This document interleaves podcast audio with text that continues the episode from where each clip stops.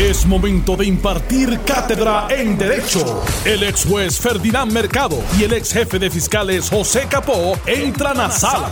Todos de pie, porque a continuación arranca el podcast de Ante la Justicia. Muy buenas tardes, bienvenidos a Ante la Justicia. Yo soy Jerry Rodríguez. Hoy viernes, viernes 12 de marzo, comienzo del fin de semana. Eh, ya ustedes saben, cubriendo al licenciado Eddie López. Buenas tardes. Alex West, Ferdinand Mercado, buenas tardes. Muy buenas tardes, Jerry. Buenas tardes a los distinguidos amigos que nos sintonizan todos los días. Y muy buenas tardes también al compañero José Capó, que debe estar llegando ya y escuchándonos a través de la radio de su vehículo. Eso es. Y buenas tardes y saludos a Luis Enrique Falú, que está por ahí todavía tomándose un cafecito. Buen provecho. Bueno, Tal y como ahorita estaba. Objeción. no al lugar. eso, tal parece que, que, es la orden del día. Voy, a objetar el en lugar. ¿viste? En el caso de. el caso Natal versus Romero. Se está llevando a cabo esa vista en este momento. Continúa esa vista de impugnación. Esto por la elección de la alcaldía de San Juan. Desde ayer se han dado una serie de situaciones dentro de la misma. Todavía existe la interrogante qué va a pasar Obviamente hay que mirarlo desde el punto de vista objetivo, porque si le preguntamos un color, pues nos va a hablar en favor de ese color, y si, si eh, le preguntamos al otro color, nos va a hablar en favor del otro color. Mira, justamente ese es el reto que tiene el juez Anthony Cueva, tratar de eh, ir por el justo medio y la neutralidad, la imparcialidad, la objetividad, para lograr una justa adjudicación de lo que ante él se esté presentando. El juez Antonio Cuevas va a tomar una decisión de acuerdo a la prueba que se le presente y fue bien claro. Mire, eh, yo estoy seguro que muchos ciudadanos están, más de 100 mil personas debe estar viendo esta vista por diferentes razones. Unos porque eh, quieren aprender de cómo se hacen las cosas en el tribunal, otros porque están pendientes directamente a la... Eh, eh, a, la prueba, a los planteamientos. Bienvenido al compañero. Eh, Buenas tardes, José que acaba de llegar. Buenas tardes a todos. Pues les decía, porque están pendientes a los planteamientos, otros por sencillamente entienden que les gusta la controversia, el chisme y, lo que, y las confrontaciones que allí se dan. Para los actores de este proceso, que son el juez y los abogados, básicamente, pues eh, los motivos son diferentes. Los motivos son distintos. En el caso de los abogados, pues es desfilar una prueba que sea creíble y suficiente para eh, que se le adjudique a su favor los planteamientos, dejar un récord claro en caso de que tengan que eh, presentar una apelación y para el juez pues es distinto, el juez lo que quiere es que se le desfile el proceso, que se haga de acuerdo a las reglas de procedimiento y de evidencia y que le permita a él aquilatar la prueba para tomar una decisión, sea la que sea, porque el juez no tiene y, no debe tener ningún juez, eh, usualmente lo hace y si lo hace en algún momento, eh, un tribunal se lo va a señalar, establecer sus preferencias en cuanto a las controversias. Pero dicho esto, eh, hemos visto que se ha eh, destacado una controversia en cuanto al interrogatorio y las objeciones que hacen abogados de las partes y la intervención del juez indicándole, mire, cálmese, no objete tanto porque está dilatando los procedimientos. Ok, esto hay que verlo en su justa perspectiva. Hay que verlo en la perspectiva del juez que quiere controlar los trabajos y a la misma vez eh, forzar el avance del caso porque ha indicado, mire, esto ha dislocado el calendario, hemos tenido que reprogramar otros casos y puede estar seguro que si usted me lo sigue atrasando, pues voy a separar otras fechas, pero esto lo vamos a terminar. Eso en cuanto al juez. En cuanto a los abogados, pues tienen otra responsabilidad y hay que entenderla. Y es que tienen que preservar el récord. Y cuando entienden que algo les perjudica, pues las mismas reglas requieren que usted como abogado haga una objeción oportuna pero a la misma vez correcta. Si se la declaran no al lugar, usted la preservó para un señalamiento de error en cuanto a exclusión de, evidencia, eh, porque eh, puede admitirse una evidencia que usted considere que es incorrecta y a base de eso continuar el caso sin usted tener la oportunidad de preservar la objeción. Así que yo entiendo a los las objeciones de los abogados antes de ir a su contrainterrogatorio. Si bien el juez les ha dicho, mire, usted deje de objetar porque me está dilatando el procedimiento y plantéelo en el contrainterrogatorio, el abogado sabe que si no plantea la objeción a tiempo, de manera oportuna y correcta, eh, se corre el riesgo de que el apelativo le diga, oiga, usted no, lo, no planteó esa objeción cuando debía plantearla. Así que es, es la razón por la que los abogados usualmente preservan esa situación, aun cuando los jueces le digan, mire, no objete, el abogado va a insistir y va a dejar eso presente. Claro, después en el contrainterrogatorio puede aclarar, pero no es lo mismo porque las aclaraciones del contrainterrogatorio no necesariamente se van a dar en la misma dimensión y en el momento preciso de la pregunta que se objetó eh, previamente. Si bien se tiene la oportunidad de la aclaración y el proceso le da que la parte que presenta el testigo hace un interrogatorio que no puede ser sugestivo, o sea, no le puede sugerir las preguntas, no pueden ser preguntas de sí o no, tiene que ser de, de explicación o de, o de alocución de algo específico que se le está preguntando. La otra parte, la parte contraria, a que se opone a quien demanda usualmente, esa tiene la oportunidad de contrainterrogar y en, la con, en ese contrainterrogatorio sí hacer preguntas cerradas, que es llevar, el, llevar al sí o no al testigo. Después viene la, la misma parte que preguntó originalmente para redondear el interrogatorio, pero bajo la misma regla. Tiene que continuar haciéndole las preguntas eh, de naturaleza abierta sin sugerirle la respuesta. Ilimitada a lo que se preguntó por el abogado de la otra parte. Sí, porque es, la segunda ocasión. Es, realmente para aclarar circunstancias. Claro está. Eh, hay muchas ocasiones donde inclusive se permite aspectos nuevos porque en el Abrió eh, en el contrainterrogatorio se abrió un poquito, una rendijita de la puerta, y eso le da eh, margen al juez a que diga, mire, conteste, se permite. conteste esa pregunta que se permite. Entonces, después para cerrar, viene de nuevo la parte que contrainterroga en un recontrainterrogatorio y ahí se supone que se termine ese, eh, esa dinámica con ese testigo. O cualquier otra pregunta que el juez tenga al testigo. Que usualmente se hacen posterior. Usualmente el juez no interrumpe los interrogatorios o los contrainterrogatorios. Digo usualmente porque hay circunstancias donde sí lo hace. Se supone que eh, las preguntas sean unas de aclaración, no para probar ninguno de los eventos que se supone que las partes eh, les toque eh, probar. Pero eh, hay muchas excepciones. Aquí les decía que hay un doble reto. El reto directo de la vista y el cumplimiento con las reglas y el otro eh, reto que es que esto se está transmitiendo y los abogados y el juez lo saben.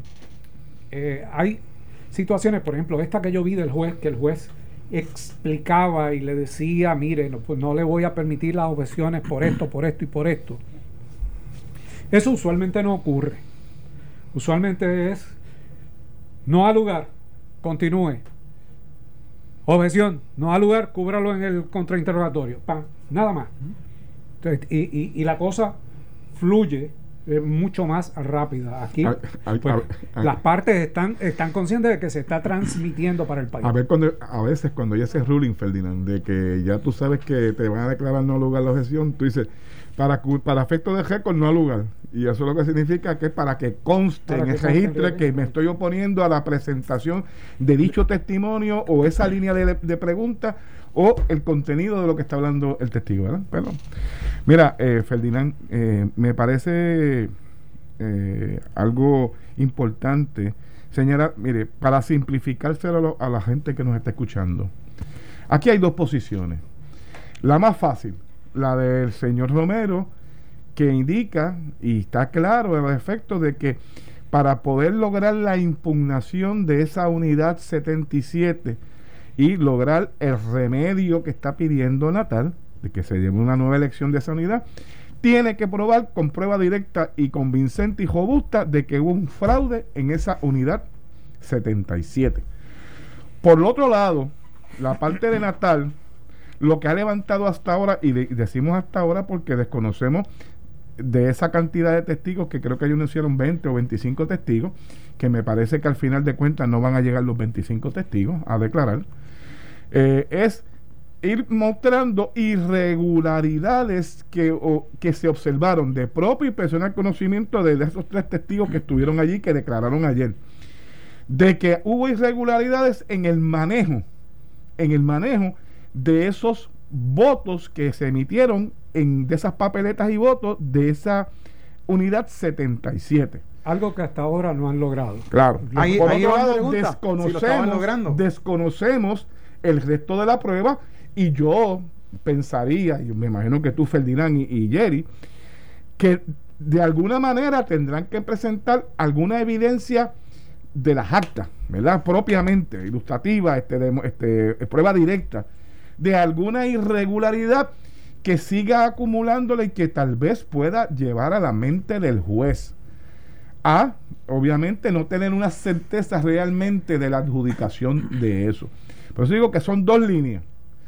Como no conocemos, eh, eh, ni ustedes, amigos que nos escuchan, ni nosotros aquí conocemos la prueba que Natal finalmente va a establecer, porque si lo que estamos hablando es de lo que yo vi, irregularidades, y se basa en eso solamente, me parece que eh, no va a, rebasar el quantum de prueba necesario para que un juez pueda entonces determinar que dichas irregularidades fueron unas significativas y que pueda entonces analizar si va a conceder el remedio que se está solicitando. Mira, yo te diría que hasta ahora la presentación de la prueba es bastante periferal. No sé por qué comenzaron con esos testigos. Eh, y yo te voy a explicar por qué también mi teoría. Porque normalmente, y esto no es un caso criminal, pero normalmente, si tú tienes prueba eh, eh, documental, que tú necesitas traerla a la atención de los testigos cuando se sienten a declarar, tú traes a las personas para autenticar dichos documentos en la entrada del proceso para que una vez sean admitidos en evidencia o marcados como exhibit, ¿verdad? Tú puedas ir desarrollando la teoría tuya con el resto de, con los, el resto de los testigos. Pero es que estos no han, no han autenticado. por eso es que te digo que como nosotros no sabemos realmente si tienen prueba documental, ¿verdad? Que vayan a aportar, porque desconocemos el orden de la prueba, ¿verdad? Eh, bueno, si hay 25, van por, iban por tres testigos ayer, eh, son 25 anunciados, pues entonces quedan, quedan varios, ¿verdad? Hay esa posibilidad, pero como no sabemos si hay prueba documental, que sería otra evidencia que puede demostrar la realidad de las irregularidades que puedan llevar a un juez realmente a pensar de que el proceso fue totalmente irregular para la adjudicación, pero hasta ahora no lo sabemos y no lo hemos visto. O sea que podemos, pudiéramos decir entonces que hasta lo que se ha presentado en esta vista hoy, en relación para reforzar esa impugnación, esa, esa prueba sustancial, eh, eh, si fuera hasta este día, la determinación del juez tal vez sería que no se va a dar una nueva elección. Bueno, eh, Jerry, pero... Si esta es la tendencia de, de lo que va a pasar de aquí en adelante. yo te diría, si con lo que han presentado dijeran, mire, no vamos a presentar más pruebas, juez, pues obviamente no eh, es un no al lugar a, la demanda y eso, de impugnación, pero falta falta eh, y lo que dice Capó, de, pues, tal vez dentro de la estrategia, aun cuando los testigos que han presentado hasta ahora lo que dan son impresiones y eh, han testificado sobre documentos en prueba de referencia porque no han autenticado ninguno que, que yo pues objetaría definitivamente porque me está testificando sobre algo que que no está sustentado. Es una impresión hasta ahora. Eh, pues si eso continúa así, pues votaron el caso. Pero si traen las pruebas, traen las, las actas, las personas que las trabajaron, los que corrigieron los errores matemáticos, los que plantearon que había un error y no se corrigió el error y a quién se lo plantearon, pues, pues ahí van construyendo, edificando una presentación que podría llevar al juez a eh, tomar una decisión, sobre todo en términos de si hay más papeletas que electores y cuando llegue el funcionario que le, le conteste por qué y sea razonable, porque aquí yo he escuchado muchas teorías y he escuchado la teoría eh, que, nosotros discutimos aquí en una ocasión anterior. Mire, es que hay cuatro, son cuatro papeletas y le están contando eh, eh, de manera individual, por lo tanto tiene que haber un cuarto de electores. El, problema no es ese, es que hay una cantidad de electores que no, que no es ese cuarto de electores, aun cuando usted las distribuya las, las cuatro papeletas entre, entre los electores que están. Pero todavía eso no ha estado directamente planteado. Ese caso le falta mucho todavía. Sí, pero mira, comparando con un caso criminal, Eddie, este Jerry, perdón. este es el otro Eddie. Eh, pero para que tengas una idea, tú puedes sentar al testigo que vio a la persona asesinar y botar el arma eh, cuando disparó y cayó al piso y se presume inocente hasta que no venga el veredicto o la determinación del juez. Sigue la presunción de inocencia, pues, pues todavía, ¿verdad? Tiene oportunidad de presentar su caso. Tal vez lo que estamos diciendo y lo que yo he escuchado durante la mañana de hoy, varios comentaristas, es que de la forma que llevan presentando la prueba, tal vez no lo hubiesen hecho de esa forma, ¿verdad? Pero el dueño del caso es el abogado, los abogados que tienen, y yo, uno debe presumir que tienen su estrategia y que la han consultado y que entienden que es la más provechosa para presentar y sostener su impugnación, ¿verdad? Eso está por verse al final de los testigos o de la presentación de esa prueba. Ahí yo, uno podría hacer un juicio valorativo si realmente cumplió o no cumplió con su petición. Esto es tan, tan, sencillo como eso. Bueno, vamos a hacer una pausa y regresamos en breve acá ante la justicia. Estás escuchando el podcast de Ante la Justicia de Noti1630. Quisiéramos cerrar el tema porque obviamente está a todo dar lo que es las vistas, ¿verdad? De impugnación por la alcaldía de San Juan, como bien se, ¿verdad? Ya todo el mundo conoce, Natal versus Romero. ¿Qué irá a pasar todo esto? Y precisamente fuera del aire estábamos tomando en consideración, eh, eh, exactamente, poniéndonos al día sobre lo que está pasando ahí. Pues mira, eh, resulta interesante cuando nos traen la información de que de cierta manera la representación legal del señor Natal, se le está haciendo difícil eh, poder este eh, poder este presentar evidencia de las actas porque aparentemente en la forma en que se está presentando la evidencia pues como estábamos diciendo ahorita en la primera parte del programa hay unas reglas de juego que aplican las reglas de evidencia lo cual necesita autenticar los documentos de los cuales se están presentando y se, y se quieren hablar de ellos. O sea, antes de hablar de lo que contiene el acta, usted tiene que traer a las personas que mantuvieron control y custodia y que puede identificar que esa acta que se pretende traer al tribunal a hablar es la misma que el día de la elección o el día de la controversia que se formó allí en la discusión son las mismas y eso son unas reglas que se que dan garantía al tribunal de que se está hablando del mismo documento, ¿verdad? Pues parece que están quieren entrar al contenido del documento sin poder establecer esa cadena de custodia y de, eh, de certeza de que se trata del mismo documento. Aparentemente tienen dificultad y eso puede traer la exclusión de prueba y con razón por parte del juez de no permitir ese tipo de pruebas hasta que no cumplan con los requisitos de las reglas evidenciales. Mira, es, raro, por lo menos mi, experiencia, eh, tanto judicial como, como de litigante, eh, me ha llevado a, visualizar la necesidad de uno ponerse de acuerdo previamente en la mayoría de la prueba documental. Y, y me resulta extraño que el juez no haya forzado esa situación para que estipularan la prueba documental. ¿Por qué? Porque la comisión utilizó unas actas para emitir su certificación. Y están bajo su custodia. Y están bajo custodia de la comisión. Lo que se está impugnando son parte de esas actas. Por lo tanto, era más fácil que todas las partes estipularan, mire, estas son las actas existentes de la Comisión Estatal de Elecciones, fueron las que se tomaron en consideración para emitir la certificación y no tenemos ninguna de las partes objeción a eso.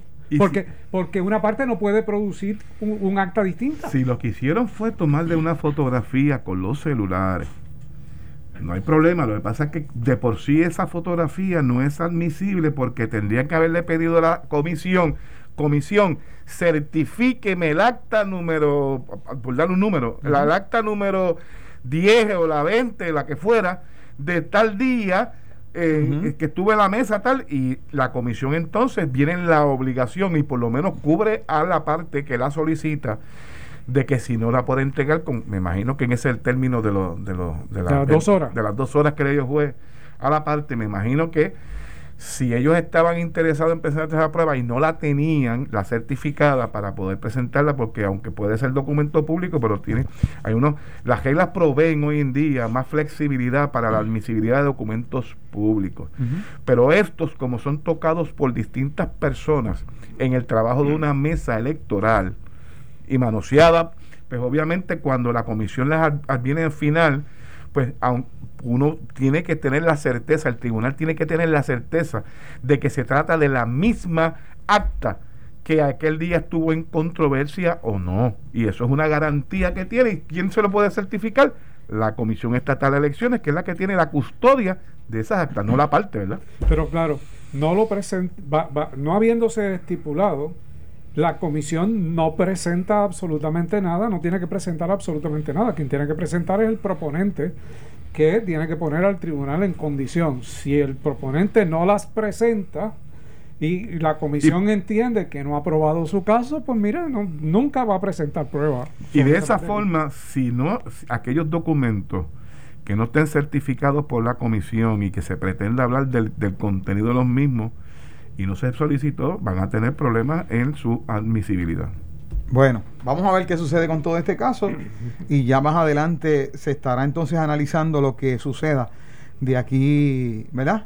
En, un futuro con toda esta decisión y al final realmente se quedará Miguel Romero como alcalde de San Juan, que, que irá a suceder. Y otra de las cosas, ¿verdad? Y, quisiera ya pasar a otro tema, pero eh, esto sé que han habido, han ocurrido otras pugnas electorales en el pasado, pero entonces esto pudiera marcar lo que de aquí en adelante pudiera ser una tendencia en futuras elecciones, donde muchas de las decisiones se, en cuanto a, puestos políticos se van entonces a dilucidar en la corte y no necesariamente eh, el resultado directo de una urna. Jerry siempre ha sido así. siempre ha, habido, ha habido eh, diferentes casos, claro. Hay que ver eh, si los términos que se incluyan en la legislación electoral eh, nueva, ya sea por enmienda o porque hay un nuevo cuerpo electoral eventualmente, tomando en consideración las experiencias del pasado, si, si logran corregir la situación para que sean menos las eh, controversias. Pero el, el derecho a impugnar siempre va a estar preservado. Vamos a ver entonces qué sucede. En otro de los temas y una información que se dio a conocer, el abogado y exfuncionario Juan Maldonado reconoció que falsificó la firma de su socio Robert Rodríguez al presentar su defensa en noviembre a una queja incoada por el representante independentista Denis Márquez en el Tribunal Supremo en el contexto de la investigación que realizara la Cámara de Representantes sobre la fallida compra de pruebas de COVID-19 por 38 millones de dólares a la empresa Apex General Contractor. El exdirector de la Autoridad de Transporte Marítimo acusó a Márquez de querer sacar ventajería política de la situación y sacarla de proporción y sostuvo también que el legislador no tuvo los elementos de juicio necesarios para eh, entender correctamente el marco fáctico que cubre la conducta que le señaló a Maldonado. No obstante, Maldonado sí reconoció que atentó contra la fe pública notarial y que violó el canon 35 del Código de Ética Profesional de los Abogados porque el furor caótico por obtener pruebas de COVID-19 para el gobierno nubló el juicio del licenciado Maldonado y fue una cita. El licenciado Maldonado expresa nuevamente su más sincero arrepentimiento por no suscribirse a la ley notarial y a su deber ético. Jamás anticipó que sus actuaciones iban a culminar en la situación que hoy se ventila ante este foro. Lee el escrito donde se solicita que la sanción contra Maldonado no procede. ¿Qué te podemos decir? Eh, ¿Por dónde empezamos, Fernando? Mira, vamos a empezar por desaforarlo, eh, de, por lo menos de la práctica notarial. Eh, yo honestamente no puedo coincidir con la defensa del compañero abogado, porque esto de que se le nubló, se le nubló el juicio por el furor caótico eh, me parece un planteamiento creativo, pero, pero eh, si algo si algo está presente en la profesión legal es que usted puede perder el título bien fácil por la eh, práctica notarial, más que cualquier otra situación. Y si algo recalcan los profesores de derecho es que la persona firma en su presencia. ¿verdad? Eso, eso e, es, una norma eh, básica. Y todo abogado sabe que si usted firma, si yo firmo por José Capó, como si fuera José Capó, estoy cometiendo una falsificación. ¿Y lo eh, circulo? Eh, y si lo circula, es otra. Eh, así que puede tener todo el sincero arrepentimiento del mundo, pero tengo la impresión de que se va a enfrentar a una sanción porque los jueces del Supremo han escuchado estos planteamientos eh, creativos y excusas sobre esta materia cantidad de veces y por cosas menores a esas han eh, privado de sus títulos a compañeros abogados. Pero yo entiendo que el, el hecho de que se hable de 38 millones de dólares es irrelevante en esto porque el furor caótico no era por lo que uno pensaría, según sus abogados, el planteamiento de ellos no era por el dinero, sino el furor caótico venía por obtener pruebas de COVID-19 para el gobierno de Puerto Rico. No, para el pueblo de Puerto Rico. Para el pueblo, Para el pueblo. Para el pueblo de Puerto Rico. Mira, Jerry, eh, yo creo que el único atenuante, eso, eso la defensa lo está indicando en su petición, ¿verdad? Como un atenuante porque obviamente sabe que algún grado, el grado de responsabilidad la tiene, la tiene una sanción. ¿Qué tipo de sanción? No sabemos. Ferdinand mencionó una de ellas, ¿verdad? Este, pero ciertamente yo creo que luego de uno ver el tracto procesal que siguió toda esta saga desde una vez que está a punto de cumplirse un año ahora la semana que viene que se decreta el cierre total. Del 16 de marzo. Como del 16 de marzo al 21 de marzo hemos visto y tuvimos la oportunidad de dar las vistas a, las, a, los, a los actores declarando el fast track, la prisa, cómo se consiguieron siete endosos de siete jefes de agencia en menos de 24 o 48 horas, cosa que nos sorprende por más emergencia que sea. Y me parece que el único ingrediente que tiene como atenuante aquí es que admita la admisión de que le falló a la profesión y a la ley notarial. el admitirlo es un atenuante. Vamos, vamos a empezar por ahí. Pero cuando te digo a ti que uno ve todo el tracto procesal de toda esta cadena de eventos que llevó a esta fallida compra, yo pienso, y yo creo que la mayoría del pueblo piensa, y yo creo que las personas que que escucharon testimonios están convencidos de que aquí el, el, el, único ánimo, el afán fue uno de lucro, de lucro, precisamente. Fíjense que de, una, de tener, qué sé yo, 300, 400 dólares en una cuenta, depositarle 19 millones y querer retirarlos en la mayor brevedad posible. Óigame, este, esto, eso, eso está difícil ir contra esa prueba, ¿sabes? Está bien difícil. Pero los abogados tienen que hacer su, trabajo, claro. Y obviamente van a resaltar las bondades o atenuantes que pueden atribuirles a su cliente, ¿verdad? Aunque eso choque con la realidad fáctica, como en este caso yo entiendo, está chocando. ¿Por qué? Porque aquí se celebraron unas vistas públicas en la Cámara de Representantes y el pueblo tuvo la oportunidad de evaluar y juzgar esta cadena de eventos con relación a estas compras. Y, hubo, unos referidos después, después de eso. Mira, el arrepentimiento puede ser el más sincero del mundo, pero eh, tiene que darse en el contexto de lo que fue. Y aquí uno puede decir, bueno, el furor caótico fue para lucrarse, para obtener dinero, no era para comprar esas pruebas para beneficio del pueblo, porque el mismo furor caótico y el mismo... Mm, eh, la misma neblina en, en, el juicio pudo haber tenido un funcionario de gobierno y no lo hizo. O sea, eh, se nublaron en otras cosas pero no en falsificar documentos. Mira, el Tribunal Supremo ha sido bien, bien enfático en estos asuntos de la fe notarial, porque le está dando un poder al notario de dar fe de a unas circunstancias, y si tú le fallas esa fe, que es la palabra, ¿verdad? Más allá no, hay nadie velándote, es tu palabra. Cuando tú fallas en, en la parte notarial, ¿verdad? Y te atreves falsificar una firma sin dar consentimiento porque lo está admitiendo él, que yo no creo que sea la verdad, Ferdinand y Eddie. Yo creo que aquí están tapando a la otra parte, pero él admite, se echa la culpa de que sí que lo hizo, ¿verdad? De, utilizó. Si tú te prestas para eso, oye, tú no mereces tener la notaría porque te atreves a hacer cualquier otra cosa. Eso es lo que uno puede pensar lógicamente, ¿verdad? El que se atrevió a hacer, tomar una firma sin consentimiento de otro. Y mira, ¿dónde reventó todo esto? Que nunca se lo esperaron. Claro que no se lo esperaban. Pero lo, descubrieron y rápido que se descubrió. No tardó mucho. ¿Okay? Bueno, pero a un año de ese incidente todavía eh, tal parece. Eh, y, lo, voy a, lo voy a poner sobre la mesa como una pregunta.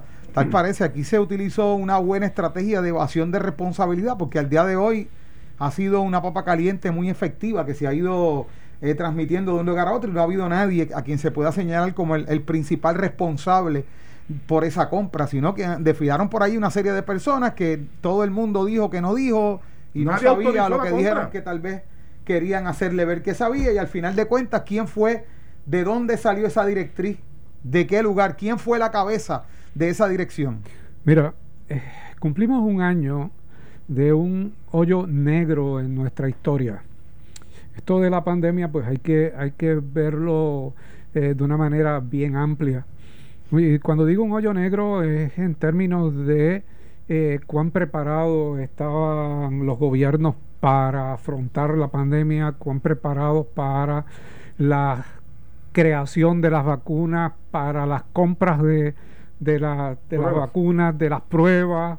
Eh, de, violentar principios constitucionales básicos, porque aquí vale la pena hacer un, un estudio de, de, la operabilidad de las órdenes administra de las órdenes ejecutivas desde el 16 de, marzo del año pasado hasta la que comienza en el día de, de mañana, pues, hasta la que comienza el lunes a un, a un año.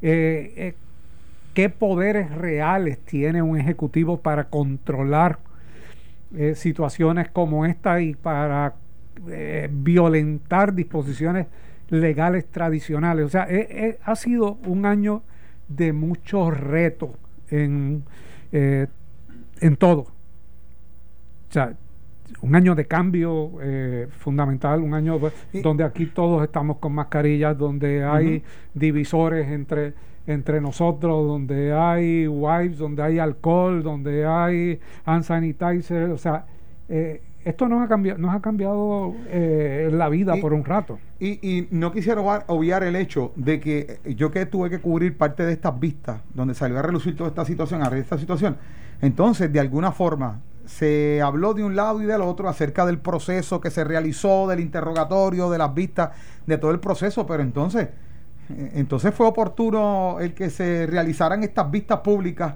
por esta Comisión de Salud de la Cámara de Representantes para que saliera todo esto a relucir. Bueno, contribuyó, ciertamente contribuyó, que hubo ese empeño. Ah, que si tú me dices a mí que en ese momento había una queja eh, o se anticipaba una queja primarista entre dos candidatos y eso fue parte, pues mira, sí, es correcto, se aprovechó de eso. Pero ciertamente de eso, por lo menos se pudo ver, se pudo ver de alguna forma eh, cómo se llevaron a cabo estas transacciones en tan corto tiempo. Volví te repito, a mí siempre, siempre, siempre me llamó la atención que, mira, hoy en día para tú pedir eh, alguna gestión grande en el gobierno, tiene que pasar tantas manos y tanta burocracia y como en dos, 48 horas, siete jefes de agencia se pusieron de acuerdo, autorizaron de distinta manera. Y si no es porque el banco si, le llama la atención la cantidad tan grande del depósito, porque obviamente tenía que cumplir con unas regulaciones federales. Cuando usted deposita 19 millones en una cuenta, pues eso llama la atención, ¿verdad? Y fíjate como cuando le, le llama la atención, hey, ¿y esto? Pues entonces Hacienda notifica a la fortaleza y empieza toda esta cosa de dar marcha atrás a todo lo que se había hecho en 48 o 72 horas. Y que también está junto a esto la compañía 313 LLC, el LC, con los 3.6 millones adicionales que también estuvieron por eso, mira, en cuestionamiento. Pero todavía tenemos una demanda, eh, Jerry, tenemos una todavía una reclamación de una de las compañías y el una controversia entre el Departamento de Salud, porque después se negaron a recibir las pruebas y todavía estamos, hay una controversia en el tribunal pendiente. Mira, eh, obviamente todos eh, los medios de comunicación de alguna manera van a hacer referencia a este año, pero eh, realmente tú puedes hacer varios programas. cómo hacerte millonario en 24 horas es uno que puedes desarrollar, o cómo violentar todas las normas gubernamentales en 24 horas. O aprovecharte, porque obviamente al declarar el estado de emergencia, ciertamente se echan a un lado los reglamentos ordinarios y hay un reglamento que tú sabes que estuvo en controversia, este famoso reglamento 38. Eh, creo que era el número, que estaba en controversia, ¿verdad? Si eso cumplía o no con las disposiciones de la propia ley que establecía este, para crear este reglamento. Se entró en controversia, ¿verdad? Pues eh, ¿verdad? ¿Cómo, tú te aprovechas de ese estado de necesidad en ese momento del pueblo declarado por el gobierno? Pues mire, aunque tú no tienes que seguir todas las regulaciones de la sala administración pública, pero tienes que tener una garantía por lo menos de lo que estás haciendo se haga conforme a ley y no haya y con transparencia. Eso es lo muy importante. Es que la perspectiva de la ciudadanía, ya estamos casi finalizando el programa, pero tal vez la, la, perspectiva de la, de la ciudadanía, y esto se ve reflejado en todas las redes sociales, por ejemplo en notiuno.com, como la gente opinaba, ¿verdad? Eh, en términos de que se sentían indignados porque es como si unas personas se hubiesen eh, pensado aprovecharse, lucrarse económicamente de una necesidad, una situación de emergencia grave a la que iba a enfrentar Puerto Rico. Y eso tal vez fue lo antipático de la situación. Pero bueno, ya la mente maestra dijo que esto culminó. Sí. Yo pensaba que era un saludo, pero cuando cerró el puño dijo, bueno, o terminas o... Así que gracias por su sintonía. gracias también a Alex Juez Ferdinand Mercado y Alex jefe de fiscales José Capo por haber estado con nosotros. Buenas tardes. Buenas tardes. Buenas tardes. Fin de semana. Esto fue el podcast de Noti 1630. Ante la justicia. El único programa en la radio con un Dream Team de expertos en derecho. Dale play a tu podcast favorito a través de Apple Spotify, Google Podcasts, Stitcher y notiuno.com.